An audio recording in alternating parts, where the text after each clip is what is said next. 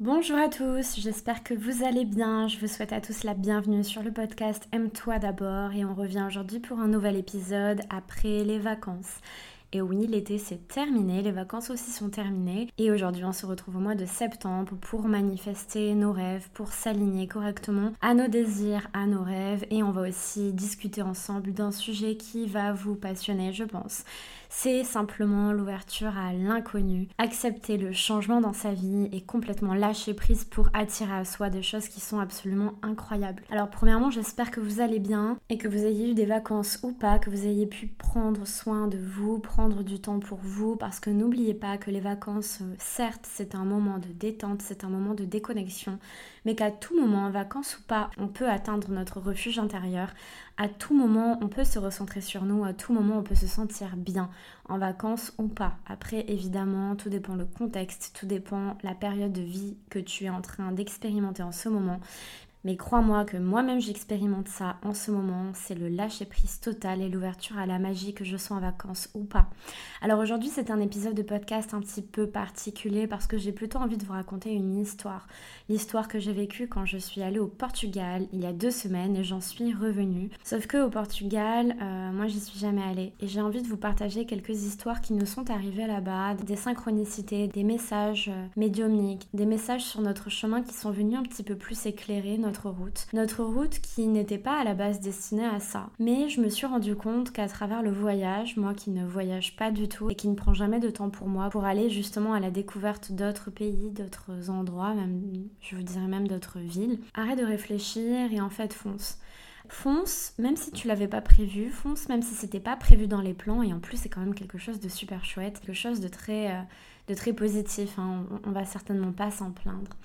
Au Portugal, j'ai fait beaucoup de rencontres on a fait beaucoup de rencontres qui pourraient être perçues comme euh, lambda pour certaines, pour certaines personnes. Eh bien, j'ai envie de vous dire, c'était clairement pas lambda pour nous, parce que j'ai compris en fait que à partir du moment où tu sors de ta zone de confort, eh bien, tu t'ouvres à la potentialité d'accueillir autre chose en fait dans ta vie, d'autres personnes, d'autres messages. Et quand tu es connecté à toi-même et que tu oses au final faire des choses que tu n'as pas l'habitude de faire en général, tu te rendras compte que certaines choses arrivent à toi tout naturellement, sans même que tu aies à forcer.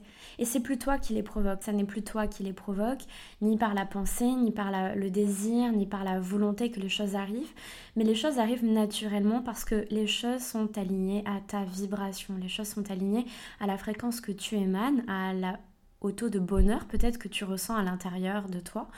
Eh bien, euh, je vais vous expliquer quelques petites choses qui me sont arrivées au cours de ce voyage, au cours de cette échappée, et en espérant qu'on puisse tous en tirer des leçons, des leçons évidemment spirituelles qui vont évidemment nous permettre d'avancer parce que, eh bien, vous allez vous rendre compte que la vie, elle est courte. Et je pense que c'est clairement le message qu'on a essayé de nous faire passer au cours de ce voyage. La première personne qui est venue marquer un petit peu nos esprits, c'est une dame qui s'appelle Laurence.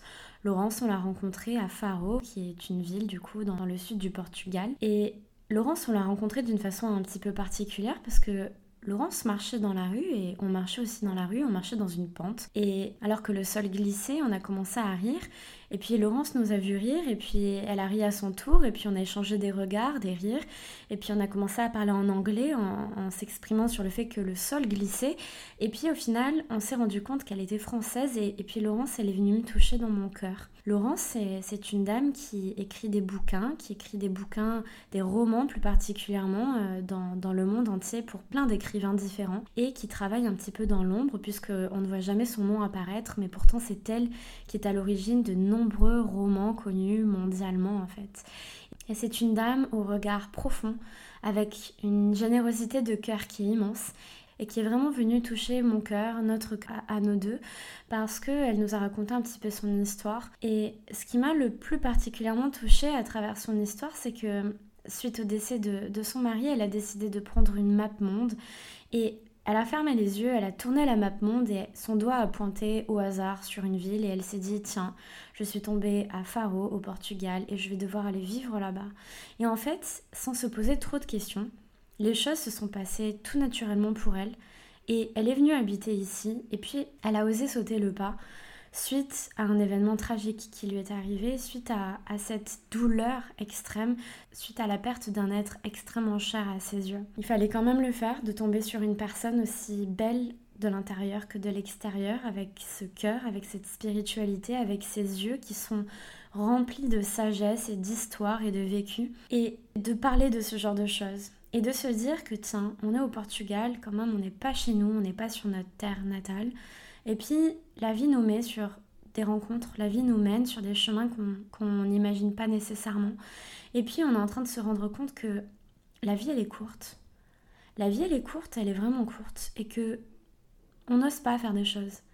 On n'ose pas, on se pose plein de questions et puis on n'ose pas passer à l'action. Cette vie qui est courte en soi, il faut savoir la magnifier, il faut savoir ajouter de la couleur, il faut savoir ajouter de la saveur à ces, à ces moments de vie qui nous arrivent. Et ça a été certainement extrêmement difficile pour, euh, pour Laurence de vivre cette expérience-là, mais elle a réussi à trouver la force d'aller de l'avant, d'aller de l'avant et d'aller vers l'inconnu, d'aller vers l'inconnu de la magie de la rencontre, plonger dans un endroit qu'elle ne connaît absolument pas, pour se laisser porter, se laisser guider par ce qui lui reste, le soleil, la mer, l'écriture, l'art, les rencontres et l'inconnu. Et je pense qu'on n'a pas rencontré Laurence par hasard, parce que c'est une rencontre que je ne pourrais pas oublier et qui s'est enchaînée très vite avec une deuxième rencontre. Une deuxième rencontre qu'on a fait proche de la ville de Fatima. Fatima, c'est une ville au Portugal où il y a eu de nombreuses apparitions de la Vierge. C'est un lieu sacré, comme on pourrait dire, Lourdes. Suite à cette visite, on a pris la voiture, on est parti, puis on a descendu plus bas. On a roulé quelques, quelques minutes, puis on a trouvé une pharmacie. Et en sortant de la pharmacie, alors que ça prenait un peu de temps parce que je cherchais quelque chose de très spécifique qui n'avait pas en, en portugais, on se comprenait pas.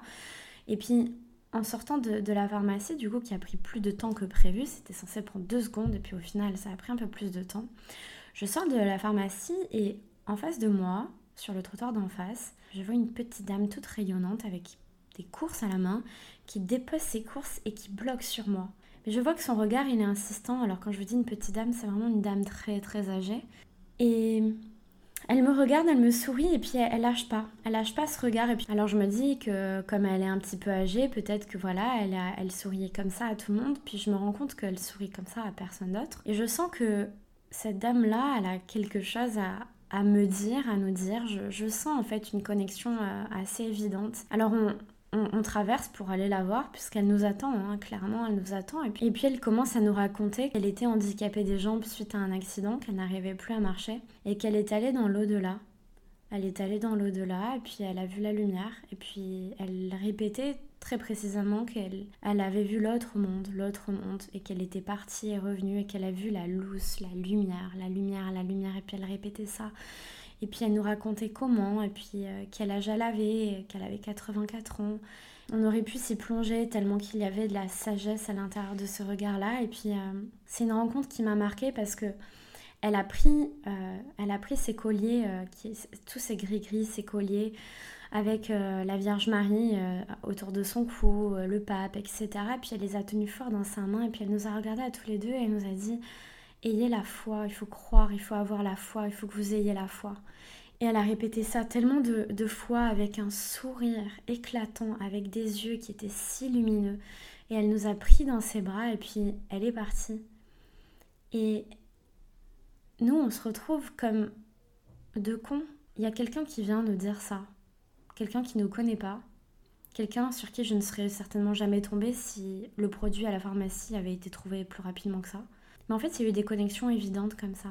Et le deuxième message que je retiens, c'est la vie, elle est courte. Encore une fois, la vie est courte. Qu'attends-tu en fait pour avoir la foi? Qu'attends-tu en fait pour découvrir la vie sous un autre plan, sous un autre regard? Parce que oui, l'au-delà existe, oui, la lumière existe, et la lumière, elle existe partout, en tout temps et à toute heure. Il suffit que toi, tu te sois, que tu te sentes connecté à ça, sans pour autant avoir Parce que la peur, elle régit nos vies en fait. Et la foi, j'ai la sensation qu'on la développe pas assez.